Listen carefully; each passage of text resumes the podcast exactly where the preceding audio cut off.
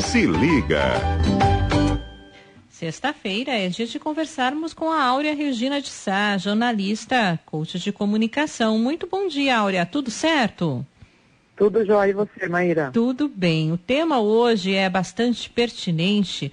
Nós ganhamos um novo desafio, né, Áurea, de uns tempos para cá, que é a comunicação usando máscaras de proteção. Apesar da criatividade aí do brasileiro, temos máscaras coloridas, com mensagens, formatos diferentes. Essa comunicação ela pode ser, está sendo um tanto diferente, não é mesmo? É, como tudo que a pandemia está trazendo para a gente, eu acho que é mais uma atividade que a gente vai desenvolver com maior aceleração, porque a gente está vivendo uma velocidade incrível sido muito rápidas. E esse obstáculo, que seria uma máscara na frente da boca, nos impedindo de nos comunicar como antes, uhum. pode nos dar a possibilidade de pensar em outras formas de usar essa comunicação para não perder qualidade, para não perder a interação. Então, eu vejo muitas pessoas reclamando, ah, mas agora tem a máscara, ninguém vê mais o meu sorriso. Então, procure sorrir mesmo assim, porque é. no olhar pode parecer um sorriso, o tom de voz muda quando nós sorrimos. Então, existem outras percepções que talvez antes passavam batido para algumas pessoas e agora é importante perceber. Então, falar mais claro para ser compreendido, mudar o tom de voz, colocar um pouco mais de força nessa voz, encorpar a voz, para que o outro realmente perceba que você está falando. Porque antes nós tínhamos o recurso da leitura labial. Uhum. Mesmo que eu não ouvisse o som, mas eu podia perceber que a pessoa estava falando algo comigo. Ou podia notar que ela estava assim falando um bom dia, então eu respondia. Agora, se a gente não ligar para essas questões, pode haver algumas questões problemas de relacionamento. Alguém pode falar, nossa, nem falou bom dia. Não, a pessoa falou. Só que ela falou baixo, por trás da máscara, e o outro não percebeu. Então temos que fazer um esforço maior, né, para não impedir de transmitir as nossas mensagens. E isso requer o desafio de prestar atenção no outro, perceber se ele compreendeu, então se colocar à disposição para perguntar, eu fui clara, precisa que eu repita, ou falar de uma forma que a pessoa possa compreender. E usar os olhos. Os olhos ganham agora uma nova versão. Os, os olhos têm muito mais importância do que antes. O olho no olho é mais do que fundamental para estabelecer uma conexão com o outro. E, apesar de o rosto estar quase metade tampado, nós podemos continuar nos comunicando sim, Maíra. E como? Agora, Aura, e sobre as pessoas que ainda se recusam a usar máscaras? Como deve ser em a comunicação com elas? Como a gente deve proceder, convencer essa pessoa a usar a máscara? E eu tenho pensado muito sobre isso, porque tenho vivenciado, inclusive, algumas situações. E como, né? Ou, Nossa né, vejo alguma situação na televisão ou presencialmente, uhum. e também quando eu faço isso de dizer, por favor, você pode colocar sua máscara, porque às vezes ela está no queixo, né? No queixo não adianta nada, a prevenção não vai acontecer, ou ela está ainda no pescoço, abaixo do queixo. Então, quando você faz essa solicitação, por mais que você use palavras educadas, ainda percebo uma certa incomodação por parte das pessoas que muitas vezes resistem, fazem uma cara torta de quem é você para me falar isso? Né? Pois é, não sou eu, somos todos nós. Estamos todos juntos habitando o planeta Terra e precisamos mais do que nunca nos ajudar. A questão do uso da máscara não é algo opcional, não, não é se você quer ou não, é para nós. Agora, é interessante isso, Maíra, porque se a pessoa nem se respeita, como esperar que ela respeite o outro? Exato. E todas as relações passam pela virtude do respeito. Se eu me respeito, eu me previno e também te previno, porque eu entendo que precisa ser uma ação colaborativa.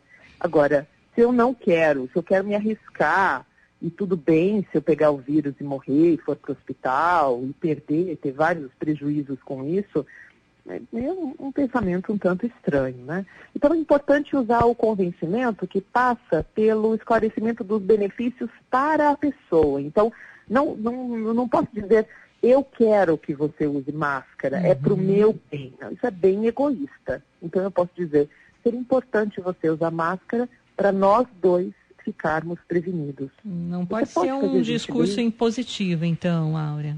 Isso. Uhum. o discurso impositivo nunca resulta em nada. Quer dizer, ele até pode ter resultado que a pessoa se sente acuada, com medo, então ela faz. para não ter um prejuízo maior como uma multa ou qualquer outra coisa desse tipo. Mas quando a gente faz o convite, é muito mais interessante. Com o convite, ela tem a opção sim de dizer, não, eu não quero usar. E aí você vai aplicar outro tipo de, de, de texto, né, de argumento. Olha, seria interessante porque o vírus está aí e nós todos podemos estar correndo esse risco. Você pode nos ajudar?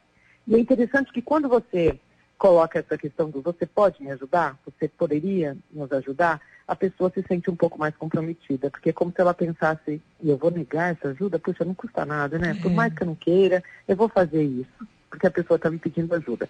Pode ser que haja alguém que mesmo assim não aceite, tá. dê de ombros e diga, eu não tenho nada para te ajudar, não te conheço, né?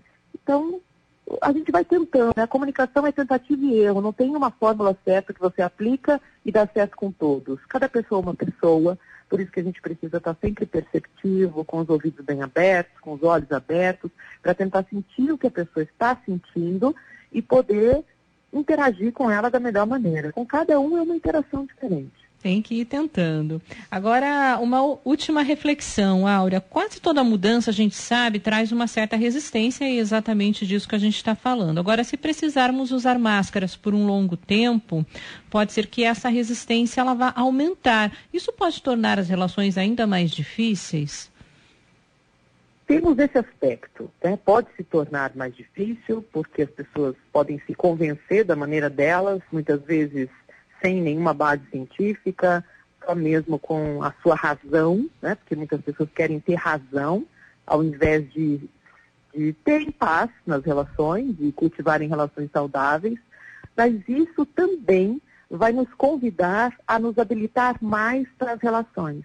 Então é preciso afinar mais o discurso de convencimento, usar melhor os argumentos, mostrar que, por exemplo, você pode usar alguma vivência pessoal, se for real, dizer, olha, tenho criança em casa, ou tenho meus pais morando comigo, eles são idosos, uhum. eu saí por extrema necessidade, ou trabalho na linha de frente, não posso deixar de estar com o público, então realmente é importante o uso da máscara. Que tal se você usasse, ah, mas eu não concordo, eu não, gosto, eu sou forte, ou eu já peguei, e quem, e quem pode garantir que já pegou? E quem garante que quem já pegou não pega de novo? Tem vários casos de reincidência, uhum. não é? Uhum.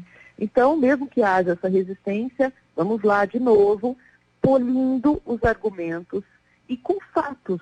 Com, quando a gente tem argumentos que podem ser provados, é mais fácil que se convença. Agora, Sim. de um tempo para cá, a gente sabe também que nem os fatos estão sendo suficientes para convencer, porque muita gente duvida da ciência, duvida de números verdadeiros e acaba acreditando. E é engraçado isso, tem mais disposição para acreditar em fake news do uhum. que nas, nos fatos, né? Exato. Então, que as pessoas estejam cada vez mais abertas para aumentar a consciência e pensar, em primeiro lugar, na saúde e no bem-estar de todos, porque, de novo, estamos todos juntos. Não adianta, a não ser que alguém esteja aí numa ilha deserta, talvez ali esteja totalmente preservado, mas aí não vai ter relações com ninguém. Então, o mais desafiador da vida é a gente praticar as relações para poder é, nos desenvolver como pessoas e sermos cada vez melhores todos os dias. É isso aí, que o bom senso prevaleça. Muito obrigada, Sim. Áurea. Satisfação falar contigo. Até a próxima. Obrigada pelo espaço, Maíra. Um bom final de semana. Até. Tchau.